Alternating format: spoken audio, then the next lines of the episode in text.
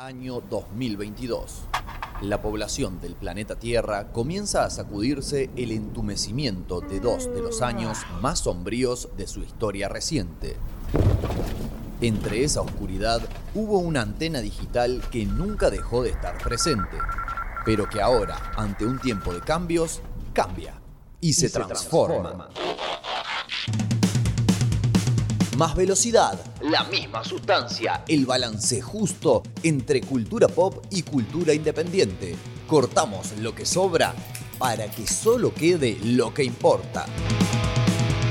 Nunca nos fuimos, pero ahora volvimos. No nos achicamos, solo nos condensamos. A partir de este momento, con ustedes, Una, cosa, de locos, 2022. Muy,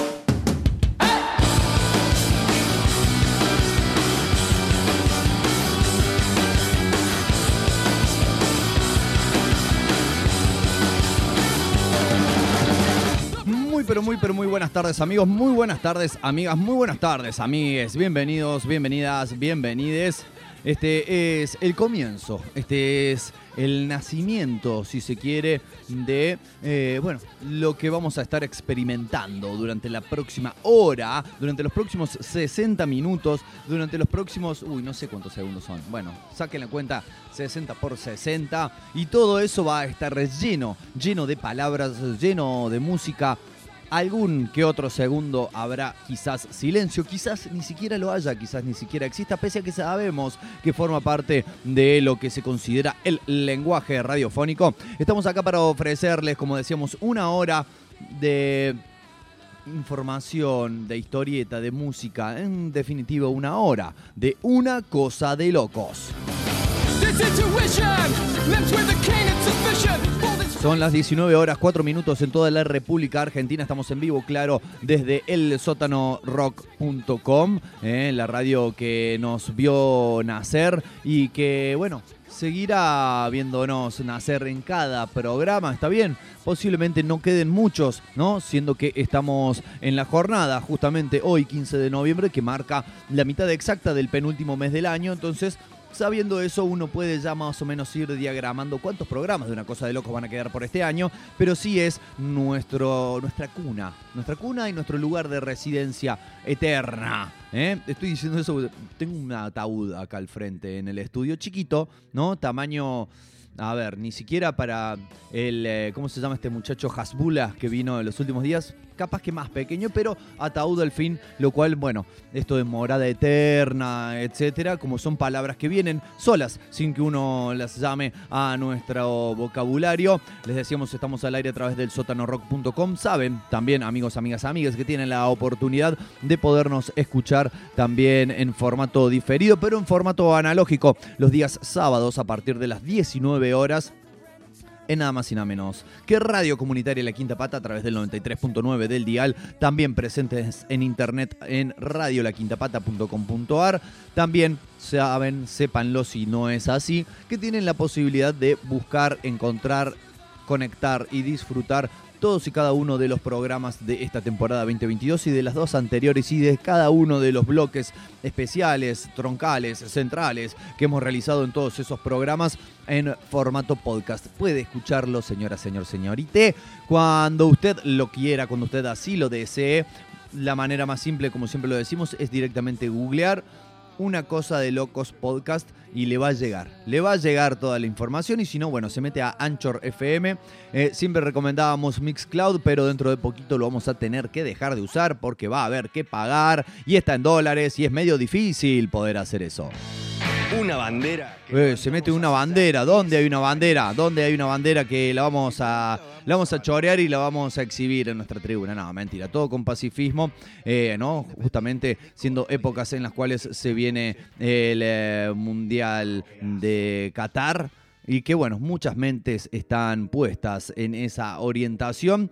Les queremos decir también que nuestras vías de contacto nos pueden escribir por Instagram a el-sótano-rock, nos pueden escribir también en Facebook, pueden seguirnos, ¿no? De paso, eh, nuestra página mm, oficial del programa es Una Cosa de Locos, también lo pueden hacer mm, eh, a la página de la radio, el Sótano Rock, pueden hacerlo vía Twitter a arroba el Sótano Rock, o pueden incluso también, vamos a decirlo, vamos a liberarlo, vamos a lanzarlo hacia el ciberespacio, pueden escribirme, ¿eh? ya que estoy aquí conduciendo este programa, a mi Instagram personal. ¿eh? Lo vamos a decir, L-Parodi quienes quieran seguirme. No, no hay muchas más cosas que los anuncios de qué vamos a hacer en cada programa. Soy una persona muy discreta en redes, para comprender, pero también van a poder interactuar en vivo y decirme eh, sus pareceres ¿no? acerca de las cosas que aquí hacemos en una cosa de locos.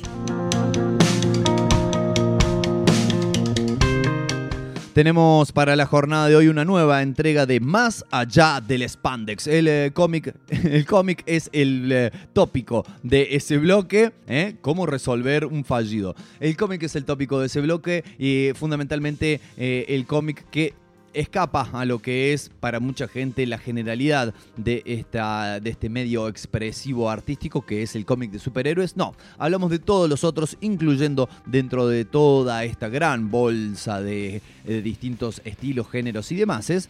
Eh, también ingresa allí el manga. Hoy vamos a hablar de un manga. Vamos a hablar de un manga que quizás no sea el más conocido, el más difundido a nivel mundial, pero sí de una altísima calidad y una verdadera apuesta también de una editorial independiente de aquí mismo, de la ciudad de Córdoba, por publicarlo. el manga en cuestión se llama Ryuko. Eh, su autor es Eldo Yoshimizu. Lo editó Buen Gusto de Ediciones para Córdoba y Argentina.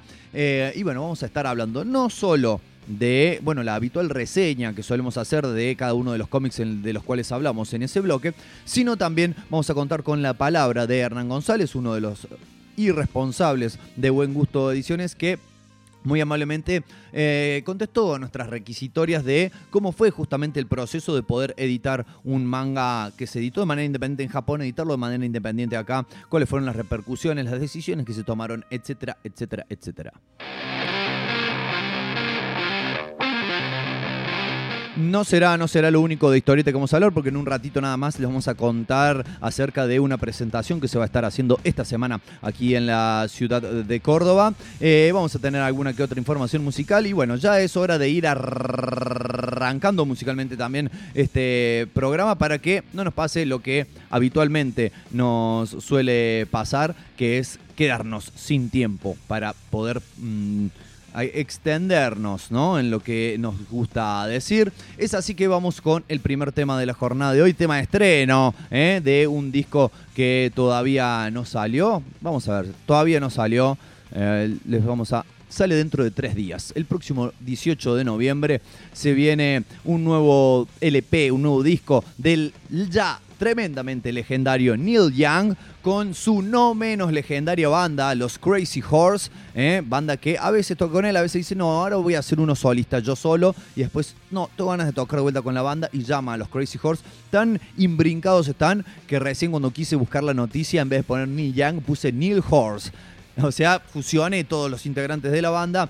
Pero lo importante, más allá de las andeses que estoy diciendo, es que este próximo 18 de noviembre se viene un disco intitulado World Record, ¿eh? récord mundial, y que, eh, tal cual como han sido los últimos trabajos de Neil Young, tiene una fuerte carga, un fuerte contenido ambientalista. ¿eh? Muchas veces eh, en el caso de una canción contra Monsanto, por ejemplo, de denuncia, tantas otras veces como será el caso de la canción que vamos a escuchar dentro de un ratito nada más, más en el sentido de loco, valoremos nuestro planeta, lo que hay adentro, somos parte de él, etcétera, etcétera.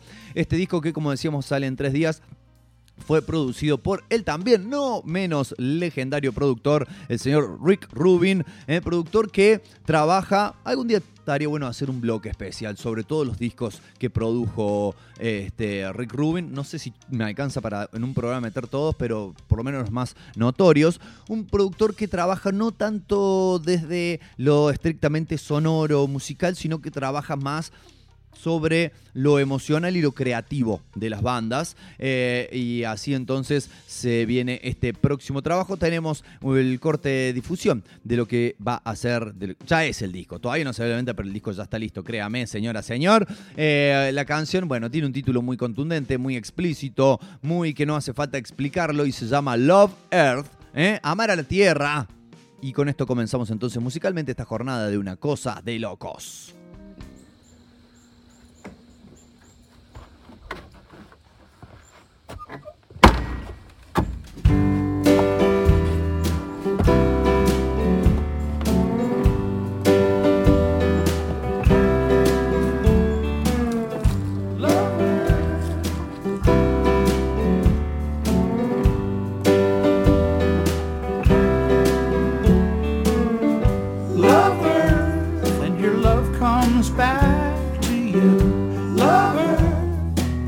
Such an easy thing to do.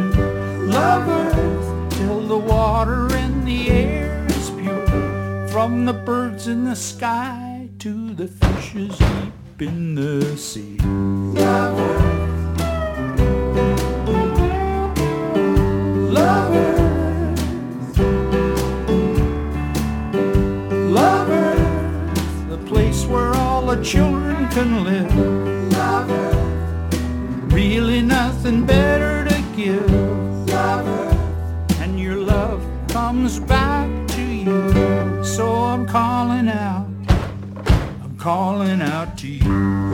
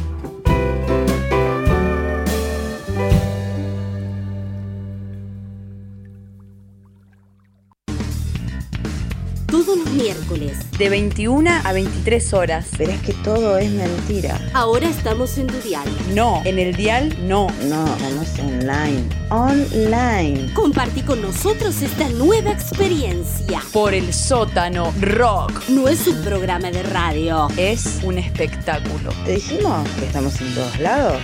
Somos Mike. Mike está en la radio. Escuchanos.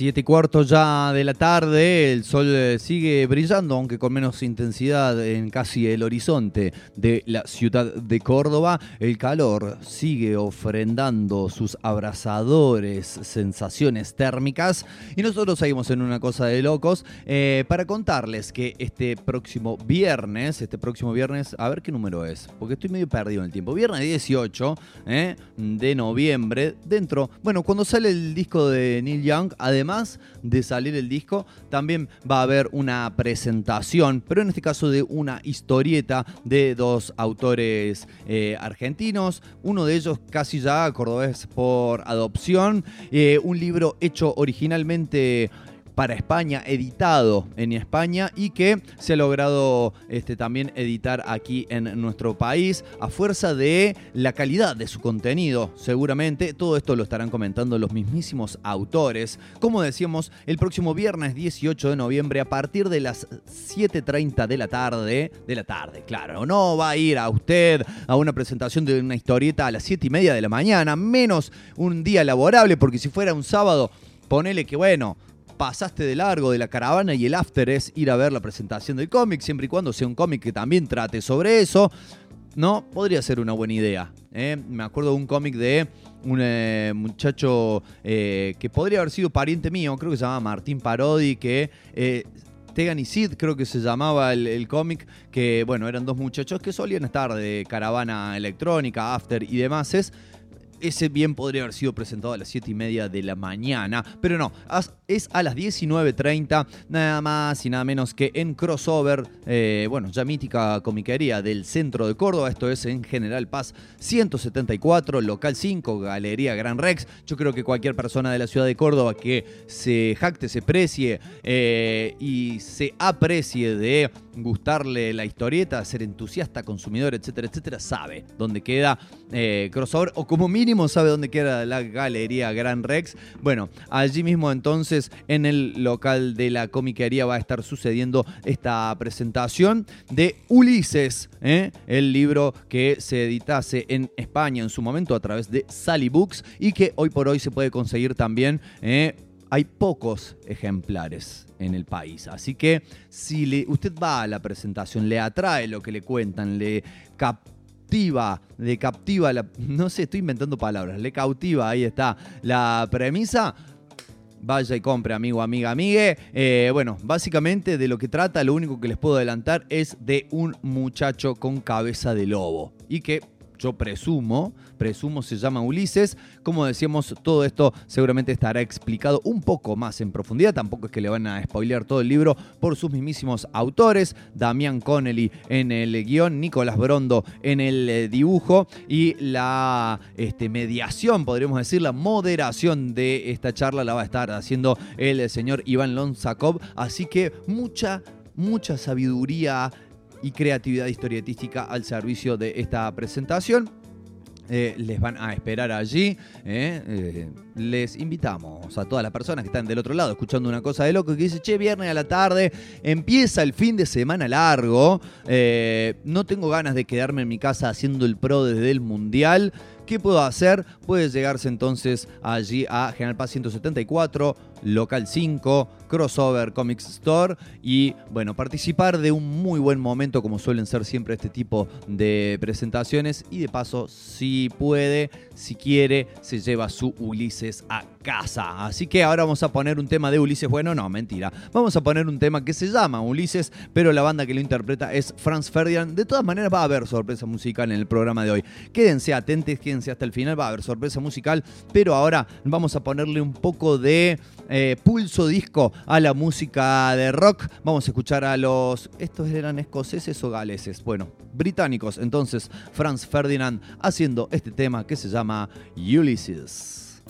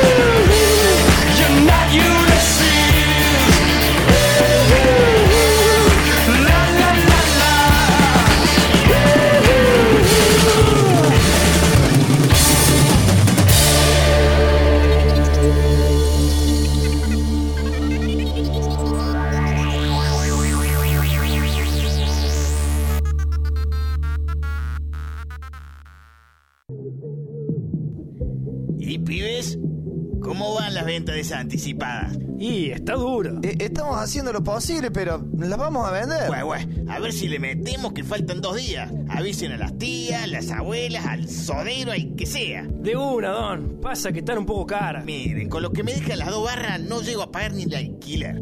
y si vamos así, del sonido después no se me quejan, ¿eh? Sí, sí, Don, vamos a cumplir, queremos tocar. ¡Queremos tocar! Ah, y ya saben, ¿eh? Esa noche lo que tomen... Sí, Don. Me lo pagan. me lo pagan. Llegó la hora de cambiar las cosas. El sótano rock. Hacete escuchar.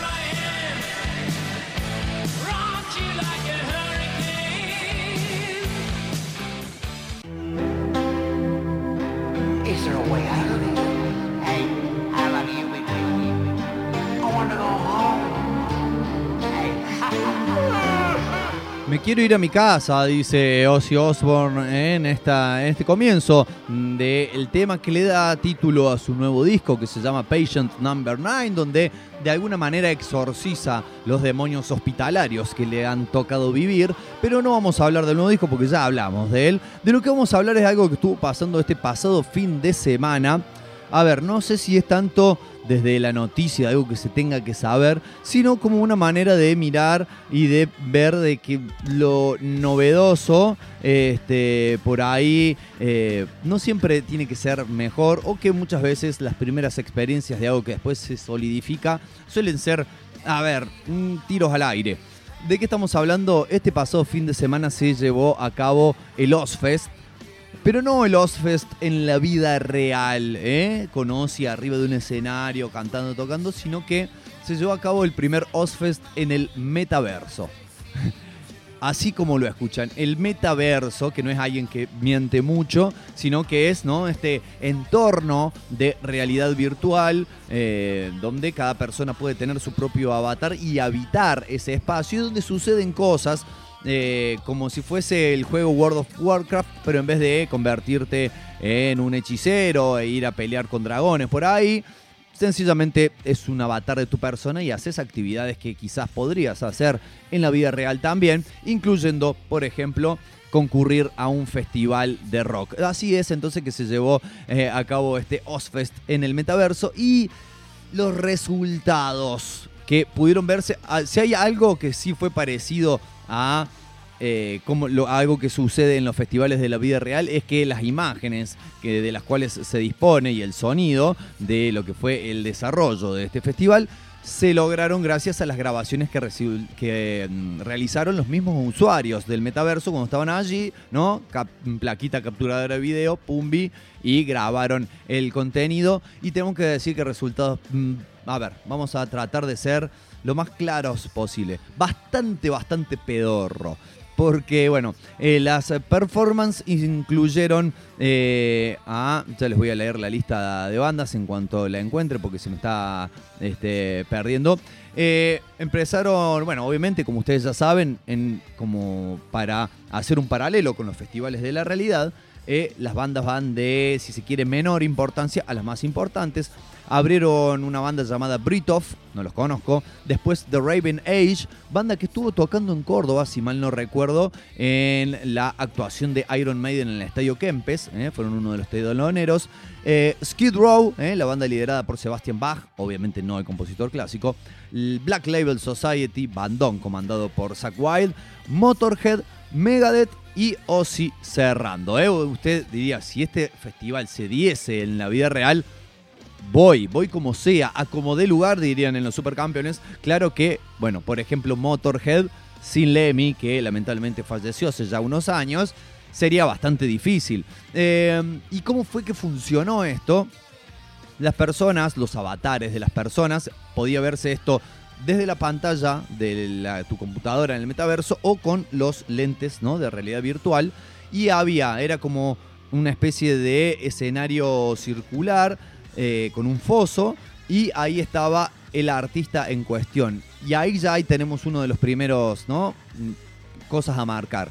El artista en cuestión. Por ejemplo, en el caso de Motorhead, uno esperaría, bueno, obviamente una recreación digital de Lemmy, pero el resto de la banda también. No, solo Lemmy eh, tocando entre comillas, o sea, una animación, un avatar animado en 3D, mm, bastante estilo cartoon, digamos, de Lemmy, tocando y las canciones sonando. Eh, la movilidad de estos avatares, eh, la, digamos, el sincronismo con lo que estaban tocando y cantando en las canciones dejó bastante que desear por lo que pueden verse en las imágenes. Lo mismo pasó con Ozzy, que eh, en momentos en donde estaba cantando mm, levantaba el micrófono para arriba, en otros momentos donde no cantaba parecía que la animación sí estaba cantando. Medio, no sé, para eso pongo un disco, incluso para la actuación, entre comillas, nuevamente, de Megadeth, eh, ni siquiera tenían un avatar del Colorado Mustaine para que tocara en ese escenario de realidad virtual, sino que había una pantalla, o sea, las personas que presenciaron esta actuación estaban viendo una pantalla a través de otra pantalla y uno se pregunta, ¿no? Llegado a ese punto, ¿qué puto sentido tiene, ¿no? Ver eso. Para eso prefiero buscar en YouTube o en donde sea una actuación en vivo de Megadeth y verla, por lo menos verla en una sola pantalla y además ver una verdadera actuación en vivo que sucedió en algún momento y se grabó donde los músicos tocaron realmente y cantaron realmente y se puede apreciar, ¿no? El movimiento de las manos, el movimiento de la boca, que las palabras, la alocución, el canto sale de su garganta, etcétera, etcétera, y no esta especie de pantomima virtual que, bueno, a ver, como decíamos al comienzo del bloque, sí, se trata de una experiencia eh, piloto, ¿no? De una primera experiencia, pero me parece que eh, van a tener que corregir y o ajustar muchísimas cosas para que esto en algún momento llegue a ser algo interesante y que motiva a la gente a decir, che, bueno, me voy a suscribir al metaverso y voy a crear mi avatar para poder ir a este festival y vivirlo, aunque sea de forma virtual, porque eh, así como, como lo han presentado, parece más bien un videojuego malo que un verdadero festival de rock. Dicho todo esto, vamos a escuchar eh, al artista que no podía estar en vivo de todos los que eh, acabamos de repasar. Estamos hablando claramente de Lemmy Kilmister, estamos hablando claramente de Motorhead y un tema que quizás, quizás desde su título interpele a quienes crearon, diseñaron y llevaron adelante este show virtual. ¿Por qué? Porque la canción se llama No Class, sin clase. Y así suena en el sótano Rocky por una cosa de locos.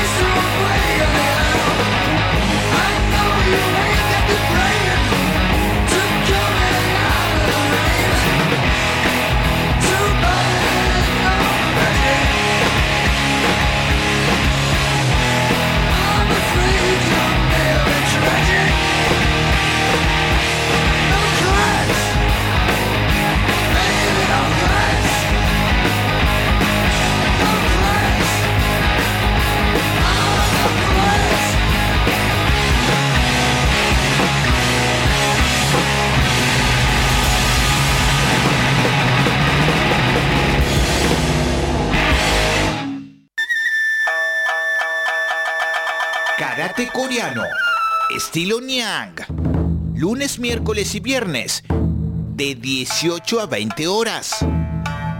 Instructor Ángel Palacios, 3512-681213. Bajo protocolos COVID-19, en la Kame House. Pedro Sani 355.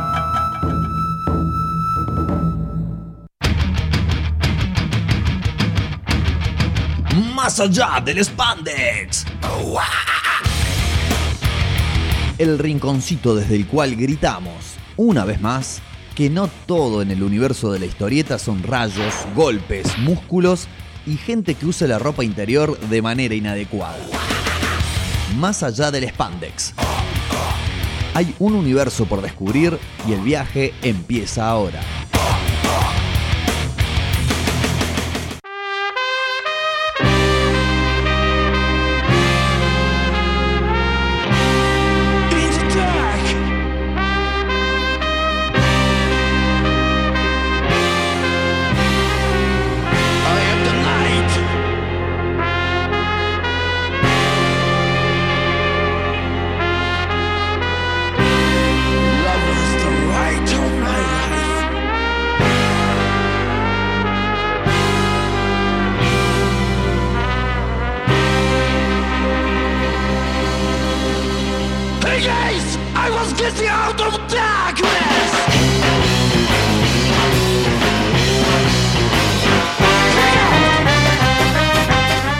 7 de la tarde, 36 minutos y empezamos esta edición de Más allá del Spandex con un tema que mezcla dos de las cuestiones que vamos a desarrollar en esta justamente edición porque escuchamos el tema del padrino, es decir, mafia, con eh, hecho en realidad por la Tokyo Ska Paradise Orchestra, o sea, Japón.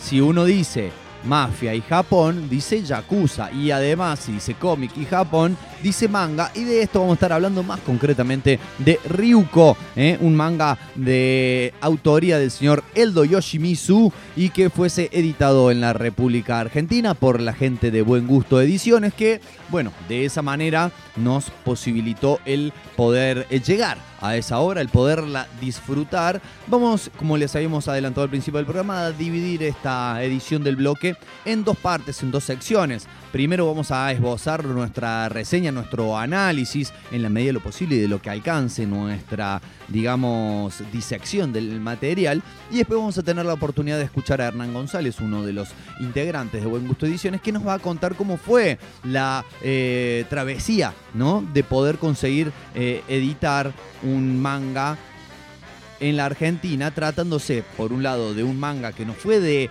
edición masiva, no fue editado por una de las grandes editoriales en Japón y que a su vez también es editado por una editorial independiente acá que no tiene la espalda o los contactos previos también o ya la habitualidad de moverse en esos mercados. Pero vamos a hablar primero de la obra en sí, de qué trata Ryuko.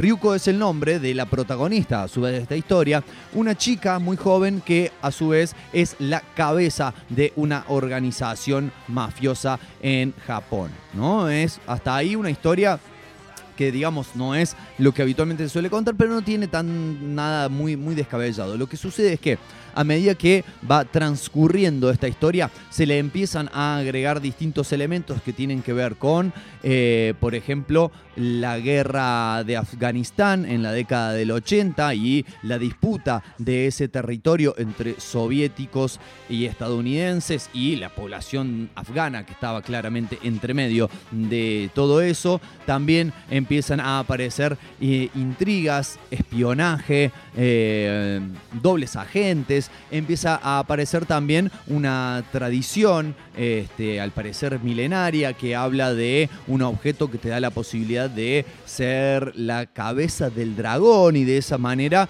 eh, comandar a todas las familias de la mafia de la Yakuza en Japón y así sucesivamente, ¿no? Se van agregando capas, ¿no? A la construcción del argumento de esta historia. Eh, esta publicación originalmente en Japón fue publicada en dos tomos recopilatorios, pero que en Argentina por cuestiones del costo de darle también, bueno, ya lo explicará Hernán en sus audios, pero de darle posibilidad a las personas que puedan ahorrar para comprarse el próximo, fue dividido en cuatro. Eh, y bueno, como decíamos, hay una trama llena de traiciones, cambios de bando y revelaciones ¿no? sucesivas que van cambiando y van expandiendo además el panorama de las cosas. A la hora de el dibujo, que quizás sea lo más sobresaliente, siempre es, ¿no? Apenas agarramos un cómic, como todavía no lo leímos, pero sí ya podemos ir apreciando lo que es el arte del mismo, siempre suele ser lo primero, ¿no? Que salta a la vista. Eh, hay un, par de cuestiones que inmediatamente se pueden distinguir. Por ejemplo, a la hora de eh, retratar la acción, bueno, Yoshimitsu tiene un estilo que si bien es obviamente reconocible inmediatamente como manga, eh, agrega otros elementos eh, o escapa de muchas de las generalidades del género y agrega muchos elementos de lo que podríamos llamar el arte plástico, lo que entre comillas muy grandes también podríamos llamar bellas artes, con otros recursos que eh, muchas veces suelen ser más artísticos que narrativos. Bien, es así como, por ejemplo, a la hora de retratar las secuencias de acción, privilegia el dinamismo, la sensación de movimiento, el impacto, la sensación también de violencia, que lo que podríamos decir la corrección eh, técnica en cuanto a las perspectivas, en cuanto a las anatomías, es lo que se suele llamar un dibujo que se vuelve estilizado. ¿eh? Por ejemplo, una persona pegando una patada va a tener una longitud en su pierna que quizás no se corresponda con la que tenía cuando estaba parada, pero que a los efectos de generar la impresión de movimiento y de que se está estirando sirve. También en esas secuencias de acción el autor suele llenar de líneas de movimiento. ¿Vieron cuando en una historieta, en un cómic, alguien mueve una mano, una pierna, tira un puñete, va corriendo, ¿no? Como los cómics son imágenes fijas para dar esa sensación de movimiento, se le agregan, ¿no? Como unas líneas que dan a entender el desplazamiento, ya sea de la persona, de el miembro correspondiente del vehículo, etcétera, etcétera. Eh, bueno, acá está lleno, ¿no? En una secuencia de pelea de acción, esas líneas abundan y ca- prácticamente se transforman en el marco, el fondo de las secuencias propiamente dichas de acción. Otra cuestión que también salta a la vista y que se mantiene durante toda la obra es una documentación primero y una precisión basada en esa documentación después eh, en todo lo que es, y, esto casi yo podría decir cercano a la obsesión, en todo lo que es el dibujo de principalmente los vehículos. Eh, están todos ellos, eh, y puede notarse esto, todos ellos basados en vehículos existentes en la realidad y dibujados hasta el más mínimo de los detalles, eh, reflejado, retratado, dependiendo claro del ángulo en el cual se esté eh, dibujando dentro de la acción, reflejado hasta el más mínimo de los componentes, hasta el mínimo cañito que sale del motor de una motocicleta tipo enduro o hasta el logo del costado de la insignia de una camioneta de alta gama que están usando para escapar. Así sucesivamente, pero todos los vehículos que aparecen en la serie, creo que todos, creo que no se no hay ninguno, así que podríamos decir un auto, dibujé un auto genérico. No, no, no. Todos son autos que existen y están reflejados hasta el más mínimo detalle. Incluso hay algunos como de colección, ¿no? Con lo cual eh, se nota particularmente que hay una gran atención al detalle. Volviendo a esto que decíamos, ¿no? De la tendencia a estilizar las secuencias de acción y llenarlas de líneas, de estellos, de también utilizar una composición para las distintas páginas. Eh, aprovechamos para decir que la edición mm, argentina de buen gusto respeta el sentido de lectura original del manga, es decir, que se lee de derecha a izquierda, algo a lo cual si no, lo, si no le ha tocado hacerlo a las personas que están del otro lado en alguna oportunidad, te acostumbras inmediatamente. A la tercera página te olvidas que estás leyendo al revés y ya entras en el flujo de la lectura. Pero eh, tiene una composición que muchas veces prescinde de las viñetas, de los paneles, ¿no? de los límites que son los que habitualmente nos marcan la secuencia de la acción. Y bueno, habíamos hablado de la estilización de los personajes y, perspectivas, de la abundancia o hiperabundancia de líneas de movimiento y de destellos y demás situaciones, y esta tendencia a muchas veces utilizar una composición mm, descontracturada, podríamos decir, ¿eh? desesquematizada, tiene como efecto muchas veces, por lo menos desde mi impresión, que no resulte del todo claro, por lo menos a primera mirada, qué es lo que está sucediendo en la acción. Eh, me ha pasado que en muchas de las secuencias eh, este, tuve que repasar, ponerme a mirar con detenimiento, volver a la página para terminar de comprender cabalmente qué era ¿no? la narración, qué estaba sucediendo. A ver, esto se compensa, podríamos decir, por otro lado, porque eh, el autor también utiliza habitualmente dibujos a página completa o a doble página, que muchas veces, si bien en algunos son para hacer una secuencia bien grande de acción y darle más espectacularidad, pero muchas otras veces, y para mí los mejor utilizados, es cuando utiliza una página completa o incluso un desplegable, digamos, de dos páginas para reforzar el peso emocional de alguna imagen, de alguna secuencia, de algo que acaba de suceder y que, este, bueno, ahí despliega todo su arsenal artístico y la verdad que me parece que son los mejores momentos también del, manga. Incluso muchas veces toma también la decisión estilística, claro, de hacer desaparecer el fondo, que el fondo sea todo blanco o que el fondo sea todo negro y solamente estén los personajes y sus emociones eh, presentes en la página. Hay una, una doble página, no quiero spoiler nada, pero en donde la eh, protagonista amenaza con pegarse un tiro y donde su cabello negro, en vez de ser el cabello negro habitual, está todo como dibujado adentro con todo un patrón de flores eh, y la expresividad de ese rostro y la, el, arte aplicado a esa, a esa doble página, la verdad que es sencillamente hermoso. Eh, otra cosa que podemos mencionar acerca del dibujo es que hay un, para lo que es sobre todo el diseño de personajes, hay un cierto estilo setentoso, ¿no? De los 70, incluso algunas de las chicas, ¿no? Que retrata de las mujeres jóvenes que aparecen, se parecen bastante a Sayaka de Massinger Z, ¿no? Que fue mi, ahí el personaje de referencia que tuve, eh, está bien, forma parte de mi infancia, pero fue el primer personaje al cual me, me remitieron.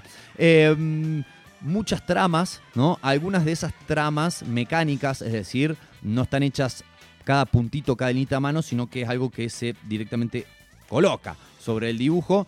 La mayoría de eh, esas veces está usado para componer grises, ¿eh? colores grises dentro de un manga que es solamente blanco y negro, o bien para eh, sombras que son más bien planas. Y muchas otras tramas son hechas a mano, algunas también utilizadas como recurso artístico que la verdad quedan bellísimas. Eh, y hablábamos recién del diseño de las personajes femeninas. Bueno, digamos que como buen manga no se queda atrás tampoco en el fanservice.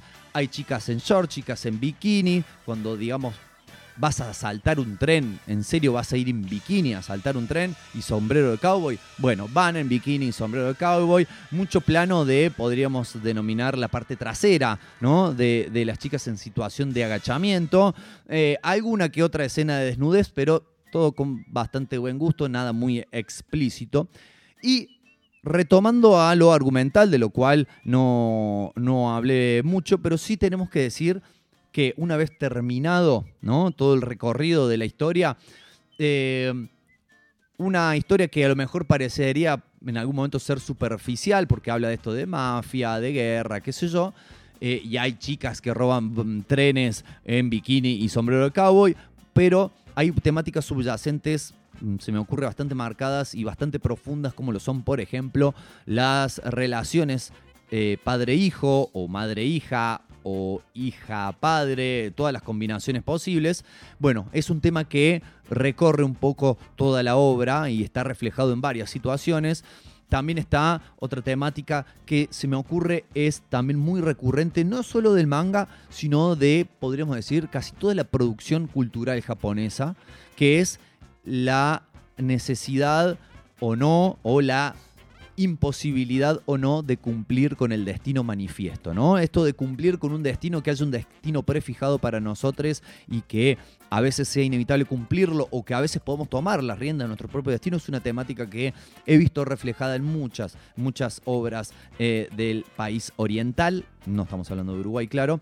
Eh, otra temática es que las consecuencias de nuestras decisiones pueden manifestarse, siempre pueden manifestarse, pero incluso mucho tiempo después, incluso cuando no las esperamos. Y esto es algo que sucede también un par de veces en el recorrido de este manga, que, como decíamos también hace un rato, si bien es ficción, tiene mucho contexto de hechos geopolíticos que sucedieron en la realidad, habíamos nombrado a la guerra de Afganistán, está también, ¿no? Lo que se sabe es el proceder tanto de la CIA como de la NSA, dos agencias de entre comillas, seguridad, podríamos decir terrorismo global también de los Estados Unidos. Incluso se menciona en alguna secuencia a Edward Snowden, ¿eh? Recordemos, militar estadounidense arrepentido, que él reveló muchas informaciones a Wikileaks y que se encuentra actualmente detenido, creo que con prisión perpetua. Bueno, todos esos condimentos ayudan a enmarcar la acción, que si bien es ficción, esta cita en un momento determinado, en varios, en realidad, momentos determinados de la historia. Hasta acá lo que es el análisis, entonces vamos a escuchar un tema, hemos hablado bastante, hablamos de la guerra de Afganistán, vamos a escuchar a las pelucas afganas. Así es, las pelucas afganas, The Afghan Wigs, es una banda que este año editó un nuevo disco. El corte de difusión de este disco se llama A Line of Shots, una línea de tiros, una línea de disparos. Interprete usted esa frase como usted lo desee y enseguida volvemos para completar este bloque más allá del spandex de Ryuko aquí en Una Cosa de Locos.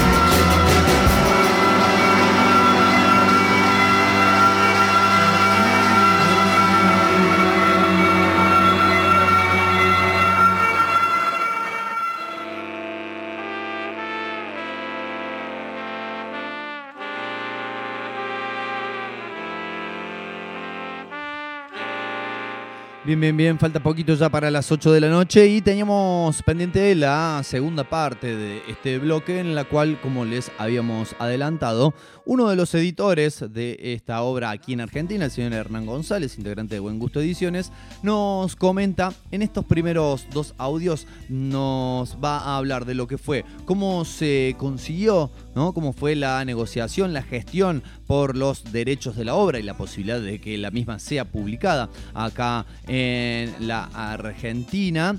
Eh, cómo fue eh, la traducción ¿no? de la obra, qué características tuvo, cómo se decidió llevarla a cabo y también cuáles fueron los eh, inconvenientes y las cuestiones a sortear y distintas también elecciones que tuvieron que tener lugar en cuanto a la impresión, que no son todas distintas etapas de lo que es el proceso de poder editar una obra, el conseguir los derechos, el traducirla, el remaquetarla, el imprimirla, etcétera, etcétera, hasta que finalmente sale a la luz. Son un montón de pasos, así que vamos a escuchar a Hernán y lo que nos comentaba. Con el tema del Ryuko fue algo muy loco porque yo había visto a, bueno, siempre buscando autores, eh, bueno, con buen gusto llegamos a editar a varios autores de otros países como Arnaud Sanz eh, de Barcelona, este, a Tale Landry de mm, Canadá. Y, mm, bueno, además todos los autores que nos gustaban de acá Argentina. Y estuvimos buscando yo estaba buscando eh, autores, viendo siempre notas, qué, se estaba, qué estaba saliendo de manera independiente y encontré un manga que se llamaba Ryuko. Y eh, bueno, un tiempo largo, también con José Arismendi, que es el editor de Gato Madre, eh, pensamos hacer alguna especie de coedición em, de, alguna obra, de algún manga independiente o algo. Y bueno, por suerte, el, el autor del Ryuko, Eldo Yoshimizu, muy amable, los dos escribiéndonos en inglés, eh, mal inglés los dos, él y yo. Eh, bueno, nos respondimos, eh, le copó la idea de que en algún momento se podía hacer algo así en Argentina. Él en ese momento solo el Ryuko había salido en Japón de manera independiente, que lo había autoeditado él, y eh, estaban tratativas de Francia. Lo que pasó cuando empezamos a entrar en, negociaciones es que, bueno, en ese momento eh, él tenía un editor francés, que ahora no recuerdo el nombre, que, claro, medio como que había adquirido los derechos para todo el mundo, no solo para eh, el habla francesa, y eso como que nos trabó todo porque él quería como hacer tajadas, estaba poniendo muchas condiciones que luego, después de, bueno, eso enfrió toda la, la negociación, eh, nos escribió Eldo que al final ya había arreglado todo con, ese editor y que él tenía los derechos de Ryuko, así que esto pasó como un tiempo después, eh, casi un año, nos escribió él diciéndonos eso, que yo había arreglado con ese editor, que él tenía los derechos de Ryuko y que podía ofrecerlo a otros países y que si estaríamos nosotros interesados este, con editarlo. Para mí fue una locura este, como gestor, eh, relaciones eh, públicas y, editor, para mí eso era como llegar eh, a, una vara muy alta y era como para llegar a la punta de la montaña editorial, ¿no? bueno, nosotros lo que pasa que en ese momento, bueno, la situación económica del país ya la conocemos, y preferimos hacer en vez de dos tomos, Ryuko en Japón en el original había salido en dos tomos, para que no quede tan caro y la gente lo pueda comprar, porque también nosotros somos una editorial independiente en donde eh, prácticamente tres personas hacemos todo, o hacíamos todo en ese momento, se nos complicaba muchísimo también porque había ya problemas con el papel, eh, costes de papel, etc. Entonces decidimos, eh, le preguntamos al autor si le parecía bien hacerlo más accesible para que lo pueda comprar más gente, en vez de hacerlo en dos tomos, dividirlo en cuatro. Eh, bueno, después empezamos a buscar traductores al japonés y nos encontramos con una traductora que era, la había conocido Martín en una mm, este, como una academia japonesa, ella es japonesa, y eh, bueno, la contratamos para traducir los tomos de, de Bueno, primero fue, lo, primero fue la respuesta que tuvimos, como queríamos hacer una gran tirada, ayudamos a la, plata que queríamos inyectar nosotros en, la impresión, hicimos una preventa en la cual explotó y nos desbordó de una manera increíble. Em, imprimimos una cantidad tremenda de libros que volaron, este, me pareció increíble.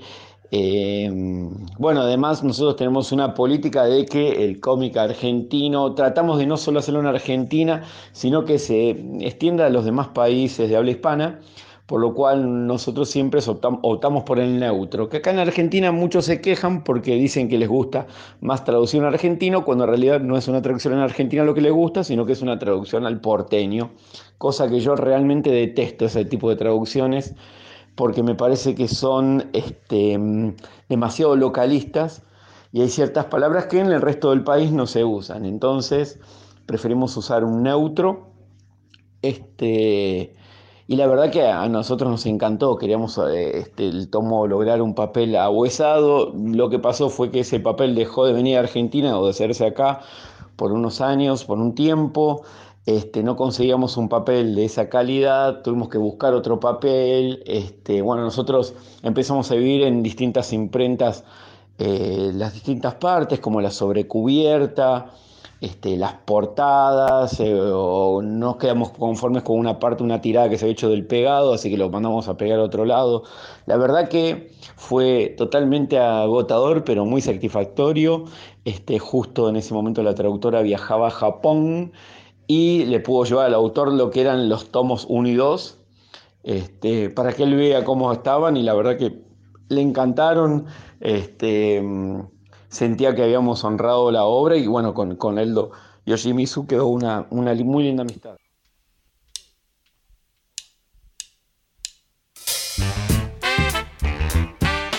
Bien, entonces ahí la palabra de Hernán González en cuanto a cómo fue la gestión de la obra, eh, este, las decisiones, como les decíamos, en cuanto a la traducción, ¿no? Claramente referencia, no lo dijo él, lo digo yo, porque tengo la posibilidad de hacerlo, clara referencia a los mangas editados por Ibrea, que obviamente es la editora de manga más gigante, ¿no? A nivel nacional, de aquellos primeros comienzos donde comenzó con, si no me equivoco, Evangelion y Ranma, fueron los primeros títulos que, editaron, a hoy que vas a comiquerías o otros negocios que tengan que ver con la cultura manga y ves paredes completas con las estanterías de todos los mangas que edita Ibrea y que, bueno, tiene esta también decisión editorial de traducir al argentino, ¿no? Y de poner eh, boludos, sos repancho, etcétera, etcétera, como una manera de poder este, equiparar las expresiones coloquiales que se dan en Japón y que quien la lea puede entender el verdadero sentido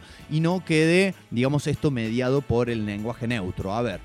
Yo creo que no hay una postura correcta acá, tanto lo que expresa Hernán como la decisión de, por ejemplo, editoriales como Ibrea de poder llevar más mm, una cuestión más fiel en cuanto al sentido de las expresiones. Me parece que ambas son válidas y que bueno, forman parte, como decíamos, de todo este combo de este, elecciones que hay que tomar a la hora de poder editar una, una obra y más teniendo en cuenta una obra de estas características como lo es este, bueno, un manga de producción independiente. Vamos ahora a escuchar, ya estamos pasados de horario, ya fue todo, vamos a escuchar cuáles han sido los criterios para seleccionar la obra, o sea, por qué Ryuko, por qué Eldo Yoshimitsu, etcétera, nos lo explica así. Por respecto a la estética del estilo, a mí me gustó mucho porque, bueno, hablando con, con Eldo sobre qué obra podía ser y eso, bueno, la nota que le habían hecho, no recuerdo bien si había leído que era en una nota italiana o en francés y yo traduje una parte, este, de qué trataba Ryuko y el estilo de él, que era muy plástico y a la vez muy clásico, me cerraron por todos lados. Entonces nos empezamos a escribir y él más o menos me contó la historia. Yo dije, sí, si tiene este estilo y va para este lado que quiere hacer, que era como una especie de eh, este, infiltrados, guerra, eh, nos, nos, cerró por todos lados toda la cuestión estética y todo eso. Así que, eh, bueno, él encima creo que es arquitecto o él se dedicaba a la arquitectura, pero siempre quiso ser mangaka y se empezó a dedicar al manga de tarde. Así que ya desde lo, lo, filosóficamente y, y estéticamente nos cerraba por todos lados lo que se estaba haciendo.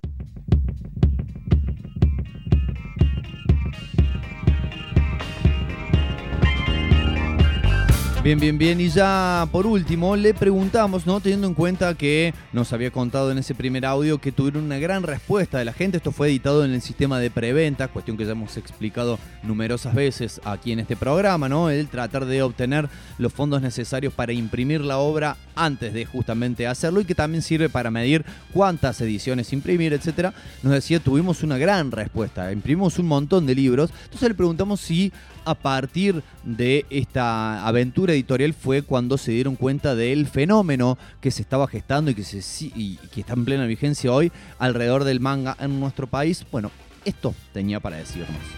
No, nosotros ya sabíamos que el manga, porque además de editores y autores somos, somos con- consumidores de, de historieta y el manga es, es algo que la viene rompiendo ya hace bastante tiempo y es genial que se consuma como se viene consumiendo. Lo que pasa es que, bueno, eh, yo creo que también hay una cuestión de calidad, si bien en la historieta argentina hay muchas obras de calidad, eh, a nivel eh, este, de, llamada de atención o, también, bueno, desde las, las temáticas que se abordan, el manga este, es, es muy, pero muy interesante, es muy interesante. Y entonces, bueno, eh, nosotros ya sabíamos eh, que el manga venía así, pero lo, lo hicimos por una cuestión de gusto de, de obra, ¿viste? No, no, no por una cuestión de que ya sabíamos que nos iba a ir bien por una cuestión de ser manga, pero bueno, este era un manga independiente, no tiene anime, este, es, eh, es un seinen, no es un shonen, o sea, es, es para un, es para un público un poco más, un poco más adulto, por ahí las temáticas que se tocan este, y la violencia. Pero bueno, nosotros eh, sabíamos que iba a ir bien porque era una estética muy, muy particular, muy, muy plástica y la historia está bastante buena. La historia está bastante bien, era lo que decía antes que lo comiera la música. Hernán González, a quien nuevamente eh, le agradecemos por eh, habernos brindado ¿no? estas, estas palabras, esta información y todo este no mm, trasfondo que muchas veces como lectores, eh, como consumidores de historieta, este, ignoramos, ¿no? O no tenemos en cuenta todo lo que implica el editar una obra, incluso una obra mm, no escrita, no original, no escrita por los integrantes editoriales, sino eh, adaptada desde otras latitudes, también lleva un gran proceso. Eh, así que bueno, si les pareció interesante, si se sintieron con ganas de leer Ryuko, pueden contactarse con Buen Gusto Ediciones, les pueden buscar en Instagram, en Facebook como Buen Gusto Ediciones, así todo seguido, todo de corrido, y este, bueno, consultar allí cómo pueden hacerse con los cuatro ejemplares de esta linda historia, de esta bella, sobre todo, ¿no? Pictóricamente hablando, pero también con mucha intriga, historia de Eldo Yoshimitsu. Amigos, amigas, 808 nos hemos recontrapasado del tiempo. Eh, les recordamos que este viernes 19.30 está la presentación de Ulises allí en Crossover, en la Galería Gran Rex de la ciudad de Córdoba. Les recordamos que mañana a partir de las 18 horas está en esta tarde gris, a partir de las 21 está Radio Mike, que también el jueves desde las 19 está El Faro, que desde las 20 está Sintonía Nómada y que dentro de muy poquito, realmente muy poquito tiempo nada más, se viene la nueva página web del Sótano Rock. Así que esténse atentes. Nos vamos, decíamos que teníamos una sorpresa musical para la jornada de hoy. Es una artista que ya ha sonado de todas formas en este programa, pero con otro género musical. Estamos hablando de la jujeña Kazu, que, eh, bueno, hemos analizado su disco, ¿no? Su disco conceptual sobre Alfonsina Storni, una niña inútil, ¿no? Si no recuerdo mal. Pero ahora vamos con lo que la ha llevado al estrellato, con el trap.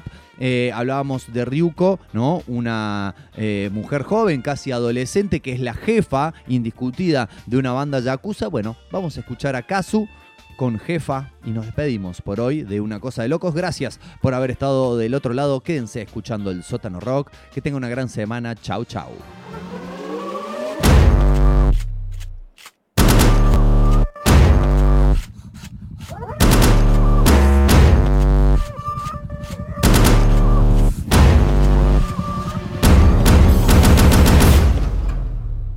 Se acabó el tiempo, llegué yo, hagan silencio. Y aunque siempre me dan pelea, pelea, pelea, pelea, pelea, pelea. Yo siempre termino ganando. mm, y hay ellos me la siguen mamando. Y ellos me la siguen mamando. Porque saben que estoy al mando. La jefa de toda la cuadra sin miedo ni pena sigo empoderando. Lo mío es por la mala. Si no hay acuerdo ahí, bala. Tiemblo si tengo que hablar, no tiemblo si hay que disparar. Quieren quitarme mi lugar, nunca van a verme llorar. Piensan que me van a asustar. Yeah. Hijo de puta, soy el trap. Yeah. Ah, ah. Argentina sabe que es verdad. Sabrán disculpar si me pongo bélica, pero no por tanto copycat. Eso es normal, muy normal. Hay un par de copias idénticas. La quiero igual, te quiero igual, pero saben quién es la auténtica. Quémela, quémela. La bruja pronostica molestar. Profetiza que ahora tenemos la autoridad. Nunca más. Para callarme me tienen que matar. Para matarme me tienen que alcanzar. Se acabó el tiempo, llegué yo, hagan silencio. La única que no fantasmea, y aunque siempre me dan pelea, pelea, pelea, pelea, pelea, pelea.